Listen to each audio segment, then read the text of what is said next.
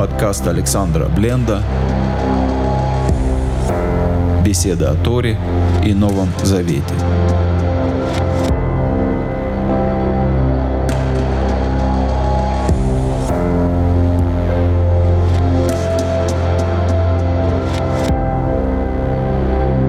Шалом, дорогие друзья, с вами Александр Бленд. На этой неделе народ Божий изучает недельную главу Мишпатим, в которой очень много всего интересного. Недельная глава говорит, собственно, о том, как жить после дарования Торы, как строить законы в новом обществе, как строить взаимоотношения между человеком и ближним, между человеком и Создателем после дарования Торы. Наверное, два или три трактата Талмуда посвящены разбору тех заповедей, которые изложены в этой главе. Мы поговорим всего о двух стихах из 23 главы книги Шимот или Исход, о 25 и 26 стихе. «И служите Господу Богу вашему, и Он благословит хлеб твой и воду твою, и отвращу болезнь от среды твоей, не будет выкидывающей и бесплодной в стране твоей. Число дней твоих сделаю полным. Вот эти два стиха хотелось бы разобрать, посмотреть на них под разными углами с точки зрения хасидской и посмотреть, как они актуальны в нашей сегодняшней жизни. Многие задаются вопросом, почему стих начинается с того, что обращается и говорит, как бы «служите Господу Богу вашему», и логичным продолжением было бы прочитать «И благословит он хлеб ваш, и воду вашу, и отвращу болезнь от среды вашей, не будет у вас выкидывающей и бесплодной в вашей стране, и число дней ваших сделаю полным». Ну, или чтобы все было на «ты».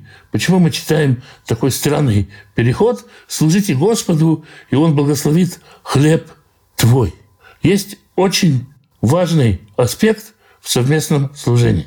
Потому что невозможно служить Всевышнему, не заботясь о всех тех, кто рядом с тобой Всевышнему служит. Или о тех, кто еще, может быть, Всевышнему не служит. Весь Израиль – гаранты друг другу. Весь Израиль, весь народ Божий в ответственности друг за друга. И поэтому служение Израиля это служение общины. Это не значит, что надо ходить куда-то и служить обязательно в какую-то непременно общину. Это значит, что в служении человека должна быть забота о народе Божьем и не только о себе. Есть такая большая беда в духовной работе каждого человека, как самоудовлетворение или довольство собой. Человек может сказать, ну, а что я? Я достаточно учусь, я целых три урока в день слушаю, я много читаю Писания, я много делаю добрых дел, у меня разные служения, и, в общем-то, я доволен своими отношениями со Всевышним. Вопрос о том, есть ли рядом с тобой люди, которые нуждаются в твоей помощи и нуждаются, чтобы ты о них позаботился. Если ты доволен собой, делай для других. И это станет тем, что принесет благословение в твой дом. То есть совместное служение приносит благословение личную, в личную жизнь, в личные дела человека. Участие и забота о нуждах народа не обязательно, не обязательно, повторю, явка сколько-то раз в неделю в какую-то общину, но участие в служении народа, приближение народа к служению – как важное условие для личного благословения человека. Здесь есть еще и, наверное, такой аспект, о котором тоже говорит известный комментатор Клей Кар, Шлема Ефраим из Ленчицы, который жил в XVI веке. Он говорит о том, что совместная работа, совместное служение Всевышнему – это хорошо. Хорошо вместе большой, большой общиной встать на молитву, если это нужно. Но в то же время – хлеб, вода, домашняя еда, домашнее пропитание, быт должен быть семейным. Здесь должны быть поставлены границы. То есть жизнь не может быть исключительно общественной. В Израиле в самом начале существования государства Израиль были кибуцы, в которых часто спорили, может ли человек иметь дома электрический чайник. Настолько все было общее. Дети росли в специальном общежитии для детей, а кибуцники кушали только в столовых частных, домашних кухонь у них не было, но этот проект закончился утопией. Да, действительно, хорошо работать вместе, хорошо служить Всевышнему вместе, но в то же время хлеб, вода, здоровье есть какое-то личное пространство, в котором мы должны, которое мы должны строить, и в которое мы приносим благословение от этого служения, от этого служения в обществе. Мэй Ашилох, другой хасидский комментатор, говорит – о том, что в своем служении Всевышнему нужно считаться с другими. Есть э, два подхода к этому, как можно считаться. Если человек в чем-то несовершенен, и он думает и стесняется, а иногда, иногда можно сказать, стоит мне говорить, может быть, кто-то лучше меня скажет. Пусть скажет кто-то, кто лучше меня.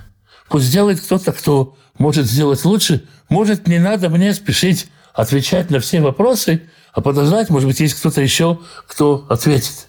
Это одно качество. Есть и другое качество.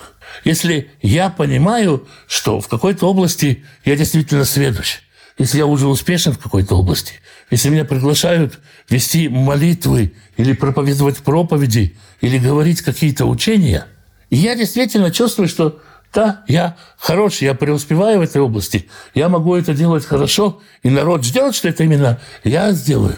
И здесь тоже есть проявление своего рода богобоязненности, заботе о том, чтобы и другие тоже развивались. Поэтому даже если ты, можно так сказать, крутой в какой-то области, нужно дать место другим, чтобы выявлялись искусные. Нужно дать проявиться тем, кто, может быть, не думает так, как ты, может думать совершенно иначе. Дать кому-то, кто молод, кто не так умен, кто не так умел, может быть, не так талантлив, или тебе так кажется, что он не так умел и не так талантлив, нужно дать развиваться другим. Забота о развитии других, забота о духовном росте других – это тоже часть того, о чем здесь говорит Тора, так понимает моя Шилох. Когда написано «Вы аватем» и «служите вместе», имеется в виду подключать, подбадривать на служение тех, кто может быть не такой талантливый и не такой способный, не видеть в них угрозы, а видеть в них подмогу, видеть в них потенциал. Почему это часть богобоязненности? Потому что мы заботимся не о своем успехе, а об успехе божественного замысла. А успех божественного замысла – в том, чтобы Тора, чтобы наши умения, чтобы наши знания переходили из поколения в поколение. Как говорится, можно бежать очень быстро, но бежать в одиночку, можно бежать помедленнее, но бежать всем вместе. И вот это «Веаватем» и «служите» говорит о том, что служить Всевышнему нужно вместе, подтягивая слабых, иногда останавливаясь ради слабых, иногда давая проход вперед слабым, чтобы они становились сильнее. И если человек встречается с этим, с этим общим, заботится об этом общем, то он благословляется лично. Это не только в повседневном служении, как мы его видим, где-то в каких-то э, делах, в которых очевидно, что это служение Богу. Это и на шоссе, когда мы едем по дороге, мы ведем машину, мы можем ехать так, чтобы вообще ни с кем не считаться, как будто мы самая важная персона на шоссе. И поведение в семье, и вообще общее правило, хочешь получить благословение, думай о другом. Дальше Тора говорит, не будет выкидывающей и бесплодной в стране твоей. Это интересно, да, если мы говорим о простом смысле этих стихов, то нужно понимать, что очень часто так бывает, когда какие-то люди, какая-то семья, которая не может забеременеть, к ней приходят советчики, доброжелатели и говорят, может быть, у тебя есть какой-то грех, может, что-то вы там не так э, сделали, может, что-то что вы неправильно себя ведете. Это иногда, наверное, полезно, если люди сами спрашивают об этом. Но мы видим, здесь сказано, что это зависит от общего служения, от общего состояния общества, не от личного какого-то состояния. Может быть, и от личного. Но сказано, если в обществе есть непорядок, то будет выкидывающее и бесплодное в стране твоей. Для хасидских учителей слова не всегда читаются, как они написаны. Когда мы читаем слово «страна», «эрец», мы связываем его со словом «рацион», «желание». Почему страна «эрец» так называется «эрец»? Потому что она делает желание рацион своего хозяина. Если вы бросите в землю вишневую косточку, то вырастет вишня. Если посадите в нее помидорную рассаду, будут расти помидоры. Человек, человек, народ Божий, тоже называется страна. В книге пророка Малахии, в 3 главе, в 12 стихе, мы читаем «И скажут все народы, что счастливы вы, и вы будете страной желаний, страной вожделения моего, страной моего желания», так говорит Господь. То есть это служение Всевышнему связано с нашими желаниями. Что такое бесплодное? Бесплодное – это когда мы не хотим. Нет у нас вообще никаких желаний. Мы вроде бы и не понимаем, для чего мы живем. Вроде бы и живем, но не понимаем, для чего. Выкидывающее – это когда мы хотим чего-то, но у нас не получается это что-то исполнить. И Всевышний говорит, если ты будешь соблюдать вот это правило, служить Всевышнему, служить вместе с народом, участвовать в общественном служении, то и это тоже исполнится. У тебя не будет бесплодной, у тебя не будет выкидывающей. Ты будешь полон желания, будешь полон желания жить, каких-то идей, какой-то мотивации, твои желания будут осуществляться. А что значит число дней твоих сделаю полным? Ну, можно сказать, самое простое, самое простое понимание этого ты доживешь столько, сколько тебе отпущено. Но прожить отпущено можно по-разному. Если человеку отпущено 75 лет, есть брутто, есть нет, то понятно, что человек спит, ест, занимается какими-то еще нуждами. Насколько эффективно человек проживает свои дни. А если человек несколько лет проболеет, пролежит в коме, будет парализованным, это ведь тоже отпущенное число дней. Насколько полезно, насколько эффективно мы тратим свои дни, как они у нас проживаются. Бывает, человек собрался и решил поехать и купить себе обувь, например. И автобус пришел вовремя. Магазин оказался открытым. В первом же магазине зашел первая же пара, которую он захотел померить. Ему подошла, все подошло, и он за час справился с покупкой обуви. Самая простая, самая простая бытовая ситуация. Бывает, что полдня проводится, проходит, все напрасно, не получается. У него сделать, казалось бы, такое простое дело. Основатель хасидизма Бааль Шимтов давал людям благословение, благословение во времени. Пусть будет твое время благословенно. Дай Бог тебе во всем успевать, чтобы никакие минуты, часы твоей жизни не тратились напрасно. Это очень актуально для нашего времени, когда время у нас утекает сквозь пальцы. Другой хасидский комментатор Сват Эмет, Адмор, учитель из Гура, говорит в слове «миспар» число, можно увидеть корень сапир, свечение. Пусть будут дни твои наполнены свечениями. Каждый день в твоей жизни будет какое-то открытие – будешь узнавать что-то новое. Услышал какое-то небольшое получение, прочитал какой-то стих и понял его по-новому. Бывает так, что ты годами что-то одно читаешь, и вдруг неожиданно ты начинаешь по-новому на это смотреть. Услышал какую-то песню, вдруг она проговорила тебе, услышал какое-то получение и получил для себя что-то новое. Каждый день узнавать для себя что-то новое, видеть для себя что-то новое, пусть каждый день твой будет день, можно понимать здесь, как сосуд, который можно наполнить каким-то светом. Что ты сегодня узнал?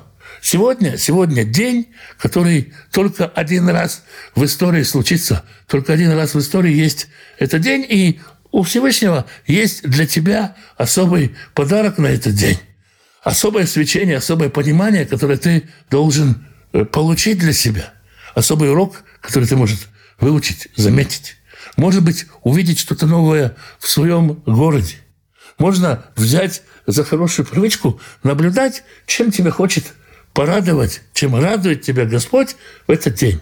Вышел ты на улицу, и бывает настроение пасмурное, хуже некуда, но ты услышал каждый что-то свое. Кто-то шорох листвы, кто-то солнечный лучик света, который пробивается сквозь листву и замечает то, что тебя радует. Иди и считай то, что тебя радует – пытайся увидеть в этом встречу со Всевышним, в том, что тебя порадовало в каких-то маленьких-маленьких событиях. Дети очень хорошо это показывают, когда кому-то прошлепать по луже в радость, увидеть какие-то маленькие радости, которые Всевышний тебе посылает. Увидеть, сколько раз в день Всевышний о тебе позаботился, и этими искорками, этими маленькими лучиками, как светом наполнить свой сосуд. Или, как я уже сказал, посмотреть один раввин рассказывал, что каждый день он приезжает на работу, каждый день он видит, что нового строится в Иерусалиме, как разрастается Иерусалим. Посмотрите, что нового у ваших коллег по работе. Может быть, кто-то что-то новое купил, кто-то что-то новое сделал. Порадуйтесь за него. Благословите его. Ищите такой способ находить что-то новое. Пусть ваши дни будут заполнены таким светом. Рабин Ахман говорит об этом. Жизнь, с другой стороны, говорит об этом. Жизнь похожа на такую полочку или бесконечный-бесконечный подсвечник, который можно наполнить свечами. Каждый день это как один из подсвечников в этом большом-большом светильнике. Сколько подсвечников останется незаполненными? Сможешь ли ты подставить свечу каждый подсвечник, каждый свой день наполнить каким-то светом, которым ты светил для других, сделать что-то для других со своим светом, открывать что-то новое в Торе, что-то новое в понимании Писания. Всевышний говорит, «Анахи митцавха айом» «Я тебе сегодня заповедую».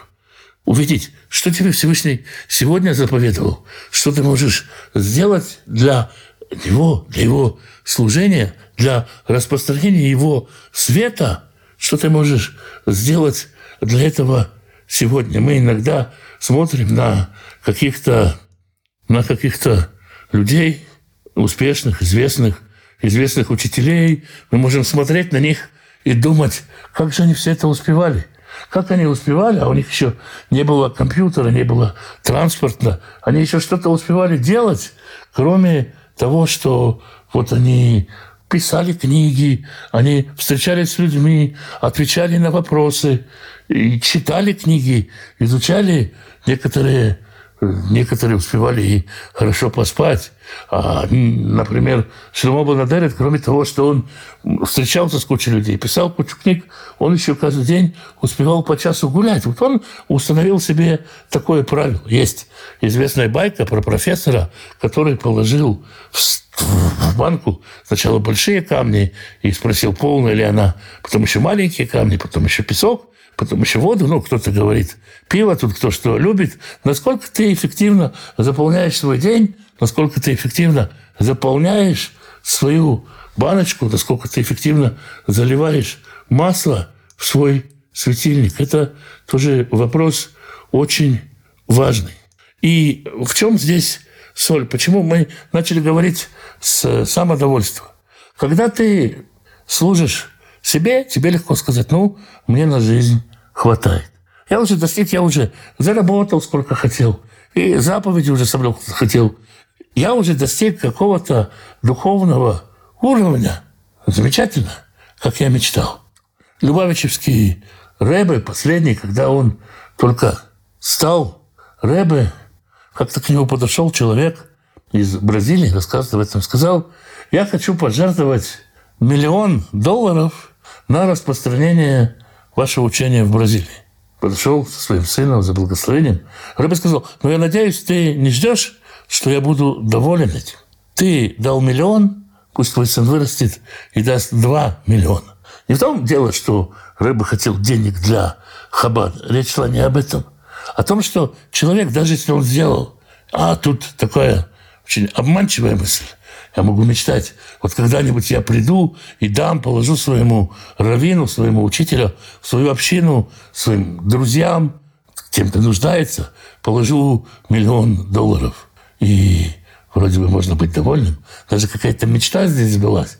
Но говорится, нет, стремись к большему, потому что ты-то удовлетворяешь не свои мечты, ты удовлетворяешь не свои желания, ты служишь перед царем царей, ты служишь перед царем царей, точно так же и в э, семейной жизни. Постоянно, можно сказать, я подарил жене вот это, а она меня спрашивает еще, ты меня любишь, я еще вот это сделал. Она меня спрашивает, ты еще любишь? Это какой-то процесс, когда я не могу сказать, я уже хорошо позаботился, я выполнил, потому что забочусь я здесь не о себе.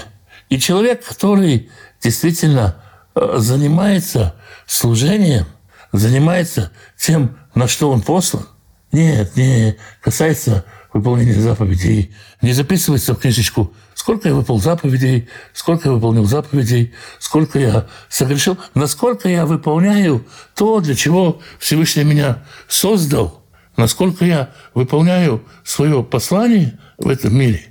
Это есть полнота моих дней. Это то настоящее наслаждение общением со Всевышним, которое Всевышний дает, дает в моей жизни. Не подражательное, не подражая другим, а именно мое служение, именно то, что я должен делать. Я закончил такой хасидской историей. Рэбе из Черткова однажды после субботы убирал у себя дома. У него был небольшой веник и небольшой совок. Хасиды, и хасиды его увидели это и сказали, Рэбе, это это какое-то э, какое-то хасидское действие, это благословение на что-то. Рыба сказал, да нет в этом ничего чудесного. Я просто помогаю своей жене.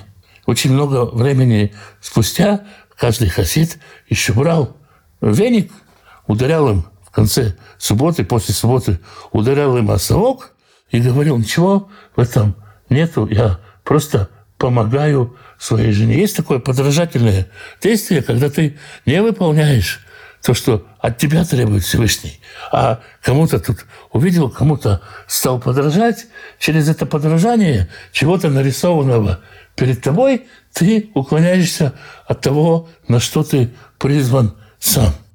И благословение в том, чтобы то, что ты призван, твое признание, твои таланты, твои свечения, чтобы все они просветили миру, чтобы весь твой потенциал раскрылся в этом мире.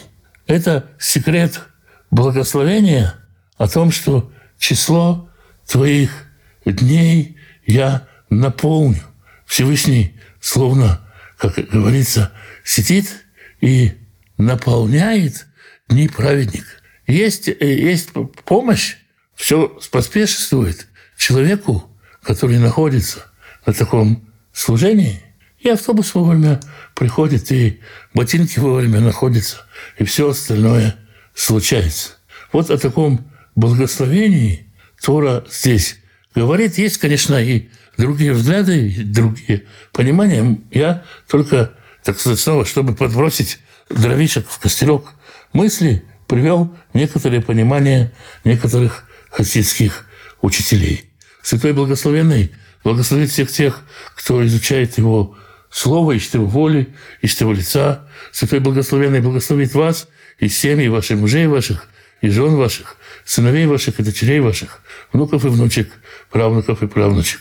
Святой Благословенный благословит родителей ваших, папы, мам, бабушек и дедушек, прабабушек и прадедушек. Берегите их. Святой Благословенный даст пропитание нуждающимся в пропитании, пошлет достойную работу, чтобы было время на общение с семьей и на изучение Писания, чтобы в доме был достаток, избыток, желание помогать другим, возможность с радостью помогать другим. Святой Благословенный благословит и исцелит больных, даст мудрости врачам исцелять, поддержит и укрепит тех, кто сопровождает больных. Святой Благословенный примирит семьи, в которых нет мира, примирит отцов и детей, мужей и жен, братьев и сестер. Святой Благословенный благословит народы, которые находятся на грани войны, защитит от войны, даст мирное решение всем проблемам, так, чтобы не разгорелся вновь пожар войны, чтобы был мир во всех народах. Святой Благословенный благословит вас и дома ваши, и всех, кто с вами, всем изобилием своих бесконечных благословений. С вами был Александр Бленд. Спасибо, что вы меня слушаете.